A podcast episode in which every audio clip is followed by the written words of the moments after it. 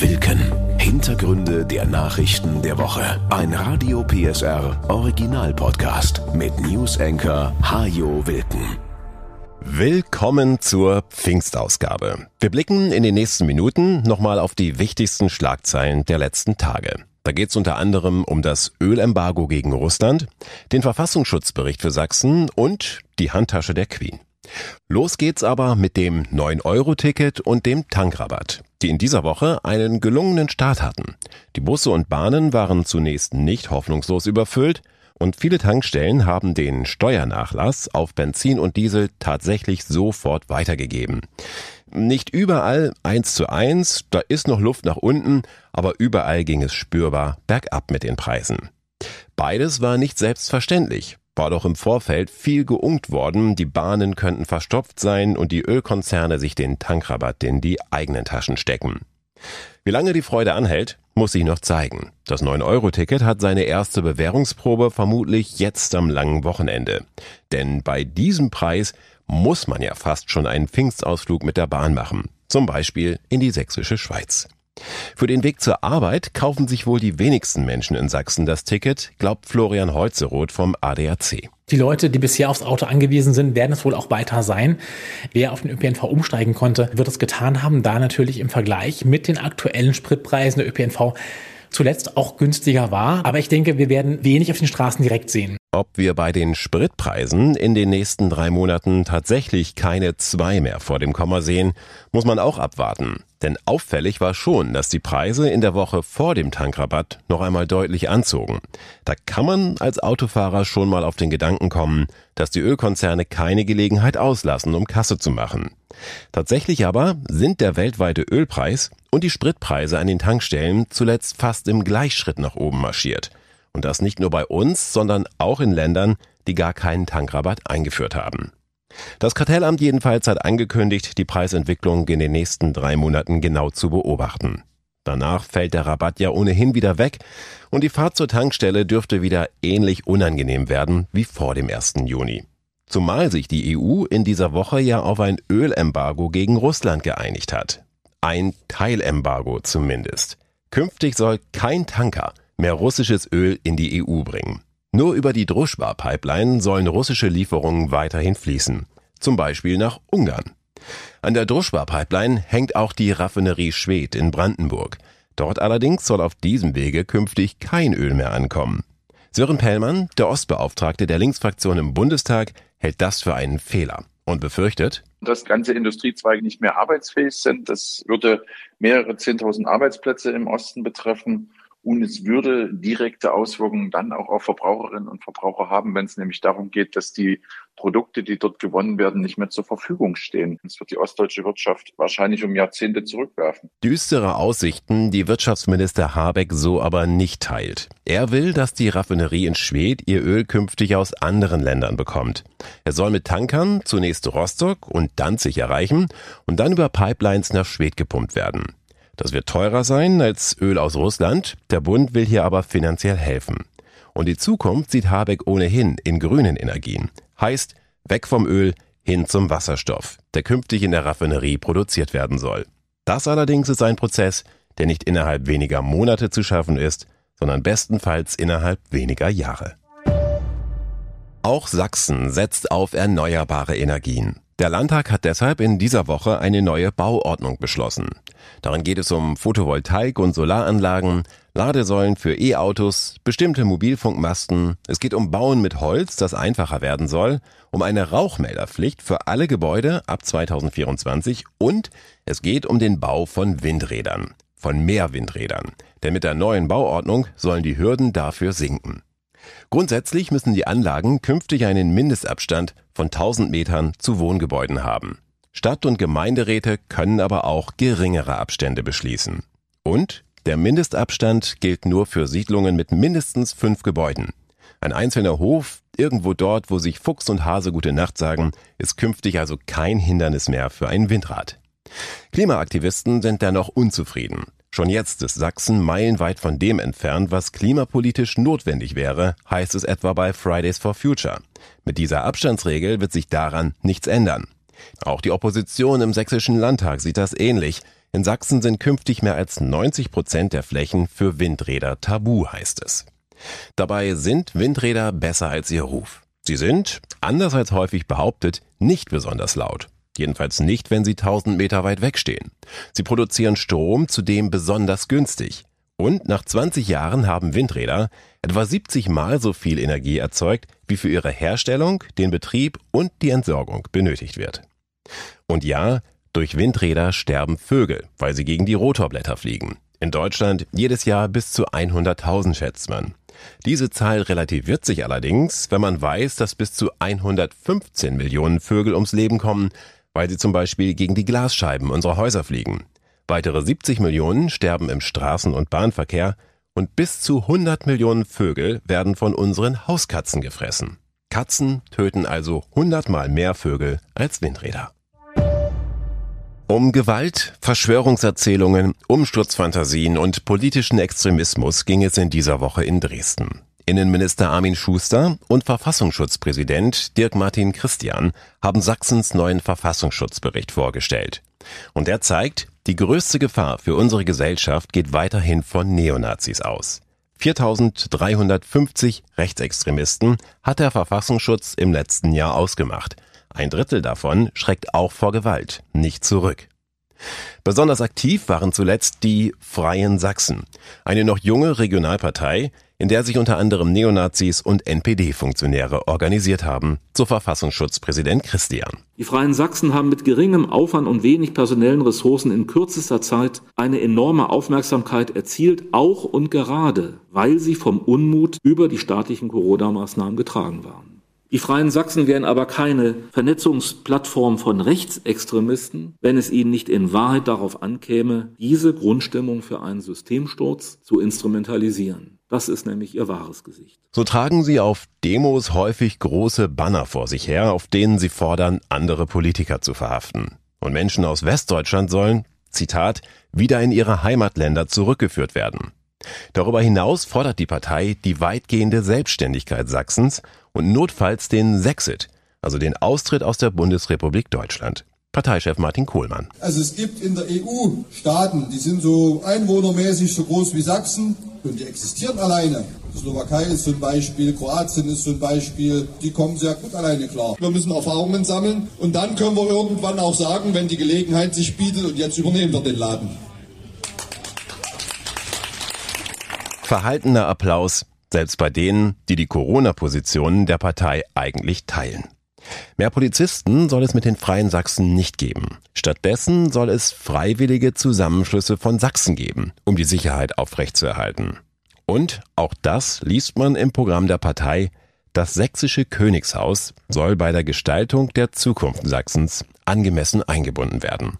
Noch einmal Verfassungsschutzpräsident Christian. Es ist zum jetzigen Zeitpunkt müßig, darüber zu spekulieren, ob es sich bei den Freien Sachsen nun um eine Scheinpartei handelt. Eines, glaube ich, kann man aber jetzt schon sagen. Das Streben nach parlamentarischer Repräsentation ist nicht ihr Hauptziel. Bevor aber womöglich wieder ein König intronisiert wird, bewerben sich Kandidaten der Partei fürs erste um kleinere Ämter. Zu den Landratswahlen nächste Woche treten drei Kandidaten an und auch um einige Bürgermeisterposten bewirbt sich die Partei. Die außerordentlich hohen Teilnehmerzahlen bei den montäglichen Spaziergängen sind beredte Beispiele dafür, dass die Freien Sachsen mit ihren Themen bereits tief in die nicht extremistischen Kreise unserer Bevölkerung eingedrungen sind. Dadurch ist in der Mitte der Gesellschaft ein Erosionsprozess in Gang gekommen, der unseren Staat von innen her bedroht. Das sollte uns alle mit großer Sorge erfüllen. Wie gesagt, ihren Ursprung hatte die Partei in den Corona-Protesten. Ihre eigentlichen Ziele aber gehen weit über das hinaus. So steht es im Programm der Partei und im Jahresbericht der Verfassungsschützer. In diesem Bericht geht es im Übrigen auch um Neonazi-Konzerte. Auffällig da, in keinem anderen Bundesland gibt es so viele Konzerte wie bei uns in Sachsen. Warum ist das so? Hier gibt es sichere Objekte wo Personen, die entweder selber Rechtsextremisten sind oder zumindest mal mit der rechtsextremistischen Szene sympathisieren, Eigentum an diesen Objekten haben oder zumindest Besitzverhältnisse. Und dieses Eigentum oder die Besitzverhältnisse an diesen Objekten, die machen die Szene unabhängig und es ist dann auch ganz schwierig, solche Veranstaltungen zu verbieten. Pikantes Detail am Rande. Nur einen Tag nach diesem Bericht wurde bekannt, dass ein rechtsextremer NPD-Politiker wochenlang als Pförtner beim Verfassungsschutz gearbeitet hat. Der 66-Jährige saß zuvor viele Jahre für die NPD im Dresdner Stadtrat, tauchte sogar in zwei früheren Verfassungsschutzberichten auf. Doch erst nach mehreren Wochen erkannte ihn ein Besucher an der Pforte. Na gut, Schwamm drüber, möchte man am liebsten sagen, schließlich leisten die sächsischen Sicherheitsbehörden ja sonst immer gute Arbeit. Das möchte man am liebsten sagen, wenn die Leipziger Polizei nicht schon wieder in den eigenen Reihen ermitteln müsste. Gerade erst hat man den Skandal um illegal verkaufte Fahrräder halbwegs vom Tisch. Da geht es nun um Hass und Hetze im Internet. Ein echtes Problem, das bei der Leipziger Polizei aber noch nicht jeder so wahnsinnig ernst nimmt. Das Team der Böhmermann-Sendung ZDF Magazin Royal hatte im letzten Sommer sieben Hassbotschaften aus dem Internet bei Polizeidienststellen in ganz Deutschland angezeigt. Ein Hakenkreuz war darunter, die Forderung, den Virologen Christian Drosten zu erschießen oder die Drohung, jemanden aufzuschlitzen. Bei so viel Hass und Gewalt, sollte man meinen, wird die Polizei schnell aktiv. Tatsächlich aber zeigte die Recherche des Böhmermann-Teams, dass solche Ermittlungen vielen Polizisten offenbar lästig sind. Oder, wie Böhmermann es formulierte, die Polizei kann nichts im Internet. Offenbar kann oder will sie nicht einmal Menschen ermitteln, die ihre kriminellen Inhalte unter ihrem echten Namen posten. In einigen Fällen etwa rieten die Beamten dazu, sich doch lieber an den Seitenbetreiber oder an den Verbraucherschutz zu wenden. Wenn die Polizei sich um so etwas kümmern würde, dann hätte sie alle Hände voll zu tun. Ja, das hätte sie. Vorübergehend zumindest. Es würde sich aber wohl relativ schnell herumsprechen, dass die Polizei auf der Matte steht, wenn man hemmungslos im Internet pöbelt. Und manch einer, der heute noch meint, für ihn gäbe es dort keine Regeln, würde sich bei Facebook oder Telegram morgen schon so brav verhalten, wie er es heute vor einer roten Ampel tut. Doch zurück zur Leipziger Polizei. Dort wurde die Anzeige offenbar überhaupt nicht weiterverfolgt. Der Beamte, der sie aufgenommen hatte, versicherte zwar, sie an den Staatsschutz weiterzugeben, dort ist sie aber nicht angekommen. Mehr noch, die Anzeige ist überhaupt nicht mehr aufzufinden. Gut möglich also, dass sie sofort im Mülleimer gelandet ist. Die Beamten ermitteln deshalb nun in den eigenen Reihen wegen einer möglichen Strafvereitelung im Amt. Und der Leipziger Polizeipräsident René Demmler gibt sich zerknirscht. Auch wenn das kein Standard unserer Direktion ist, sagt er, zeigt der Fall, dass es Defizite gibt, die man aufklären muss. Ohne Frage, es gibt strukturelle Probleme bei der Polizei, für die kein Beamter etwas kann. Hoher Krankenstand, viele Überstunden und eine schlechte Ausrüstung zum Beispiel. Wenn dann aber auch noch die Motivation den Bach runtergeht, dann haben wir alle ein ernsthaftes Problem. Dass es auch anders geht, zeigt die Polizei in Baden-Württemberg. Sie hat zumindest einen der Hater aus dem Internet zügig ermittelt und das Amtsgericht Aalen hat ihn bereits im letzten November zu einer Geldstrafe verdonnert. Real Madrid hat in diesem Jahr die Fußball Champions League gewonnen. Es war zugleich der fünfte Champions League Titel für Toni Kroos, der seit 2014 für die Königlichen spielt. Fünf Titel. Das hat kein deutscher Fußballer vor ihm geschafft. Doch was von diesem Finale gegen Liverpool vor allem in Erinnerung bleiben wird, ist das Interview, das Kroos dem ZDF-Reporter Nils Kaben kurz nach dem Schlusspfiff gab beziehungsweise dass er nicht gab. Also du hattest 90 Minuten Zeit, dir vernünftige Fragen zu, äh, zu überlegen, ehrlich. Und er stellst mir zwei so Scheißfragen. Majestätsbeleidigung riefen die einen, verwöhnter Fußballmillionär die anderen. Viele Fans hatten Verständnis für die Reaktion. Immerhin hatte Kroos gerade einen der wichtigsten Titel geholt, die ein Fußballer holen kann. Und er freute sich darüber, dass dabei zum ersten Mal alle seine Kinder im Stadion zusehen konnten. So begann das Interview mit dem ZDF-Reporter eigentlich ganz verheißungsvoll, nahm dann allerdings eine überraschende Wende, als dem Realstar die Fragen zu unbequem wurden. Während Groß den Moment des Triumphs auskosten wollte, sprach Karben darüber, dass seine Mannschaft während des Spiels doch ganz schön in Bedrängnis geraten war. Und das passte Groß so gar nicht. Er brach das Interview stinksauer ab. Ganz schlimm, ganz schlimm, wirklich und reihte sich damit ein in die legendäre Wutrede von Rudi Völler. Also so einen Scheiß, den kann ich nicht mehr hören. Das ist für mich das allerletzte. Wechsel den Beruf, ist besser. Und Giovanni Trapattonis berühmte Pressekonferenz beim FC Bayern. Ein Trainer ist ein Idiot. Die Spieler, wie zwei oder drei dieser Spieler waren schwach wie eine Flasche leer. Die drei Passagen haben eins gemeinsam. Es geht hier gar nicht um Fußball, sondern darum, dass die Befragten sich genervt, missverstanden oder nicht ausreichend gewürdigt fühlen. Und man kann es ihnen kaum verübeln. Wenn du 90 Minuten unter Hochspannung warst, der Körper vollgepumpt mit Adrenalin, wenn du von einer Minute auf die andere umschalten sollst von Emotion auf Analyse, dann kann das eigentlich nur schiefgehen. Fußballer sind eben Fußballer und keine Philosophen oder Politiker. Ja, ZDF-Reporter Kaben hätte sich bessere Fragen ausdenken können. Groß hätte aber auch bessere Antworten geben können. Oder er hätte halt gesagt, was Fußballer immer sagen in solchen Interviews. Dass man zwar in Bedrängnis war, aber super dagegen gehalten und zu Recht den Titel geholt hat. Dann irgendwas von sprachlos und Gefühl, das man noch gar nicht beschreiben kann und Danke an die unglaublichen Fans und bla bla bla. Hätte er sagen können. Dann wäre sein Interview gewesen wie 999 von 1000 anderen und kein Mensch hätte jemals wieder davon gesprochen. Vielleicht sollte man sich grundsätzlich fragen, ob es solche Interviews nach dem Schlusspfiff überhaupt braucht. Es geht schließlich nur um Fußball. Das Ergebnis steht fest. Morgen steht's in der Zeitung und darin wird übermorgen der Fisch eingewickelt. Klar, man kann nach einem Spiel sicher mal über einen umstrittenen Elfmeter reden oder über eine komplett versemmelte Torchance. Aber muss man wirklich jede noch so belanglose Szene bis ins kleinste Detail analysieren? Und müssen das ausgerechnet die tun, die gerade noch verschwitzt über den Platz gerannt sind und die entscheidenden Spielszenen nicht aus acht verschiedenen Kameraperspektiven am Bildschirm verfolgt haben? Es sind fast immer die gleichen Antworten auf fast immer die gleichen Fragen. Deswegen können wir uns auch an kein anderes Interview erinnern, das Toni Kroos jemals gegeben hat.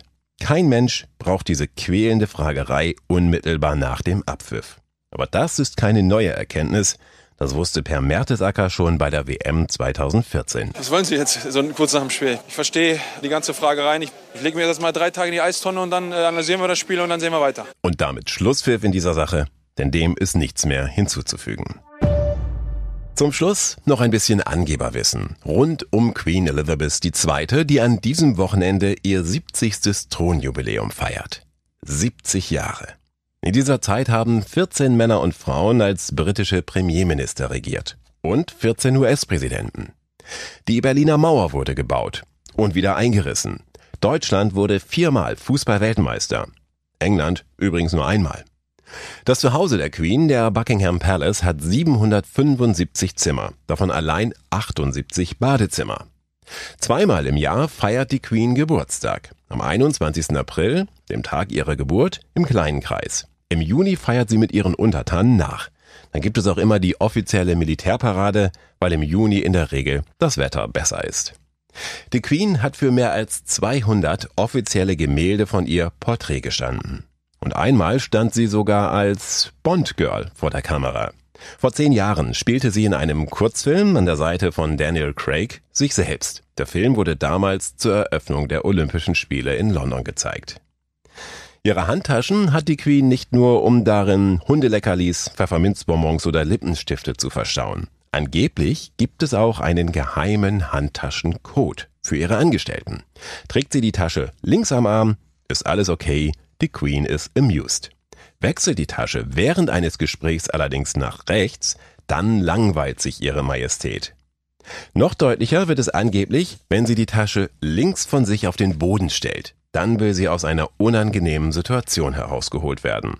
Und wenn sie ihre Tasche auf den Tisch stellt, dann kann der Chauffeur schon mal den Wagen oder die Kutsche vorfahren, denn das ist der Code dafür, dass sie eine Veranstaltung innerhalb der nächsten fünf Minuten verlassen will. Das war Wilken. Hintergründe der Nachrichten der Woche mit Newsenker Hajo Wilken. Dieser Radio PSR Original Podcast ist eine Produktion von Regiocast, deutsches Radiounternehmen.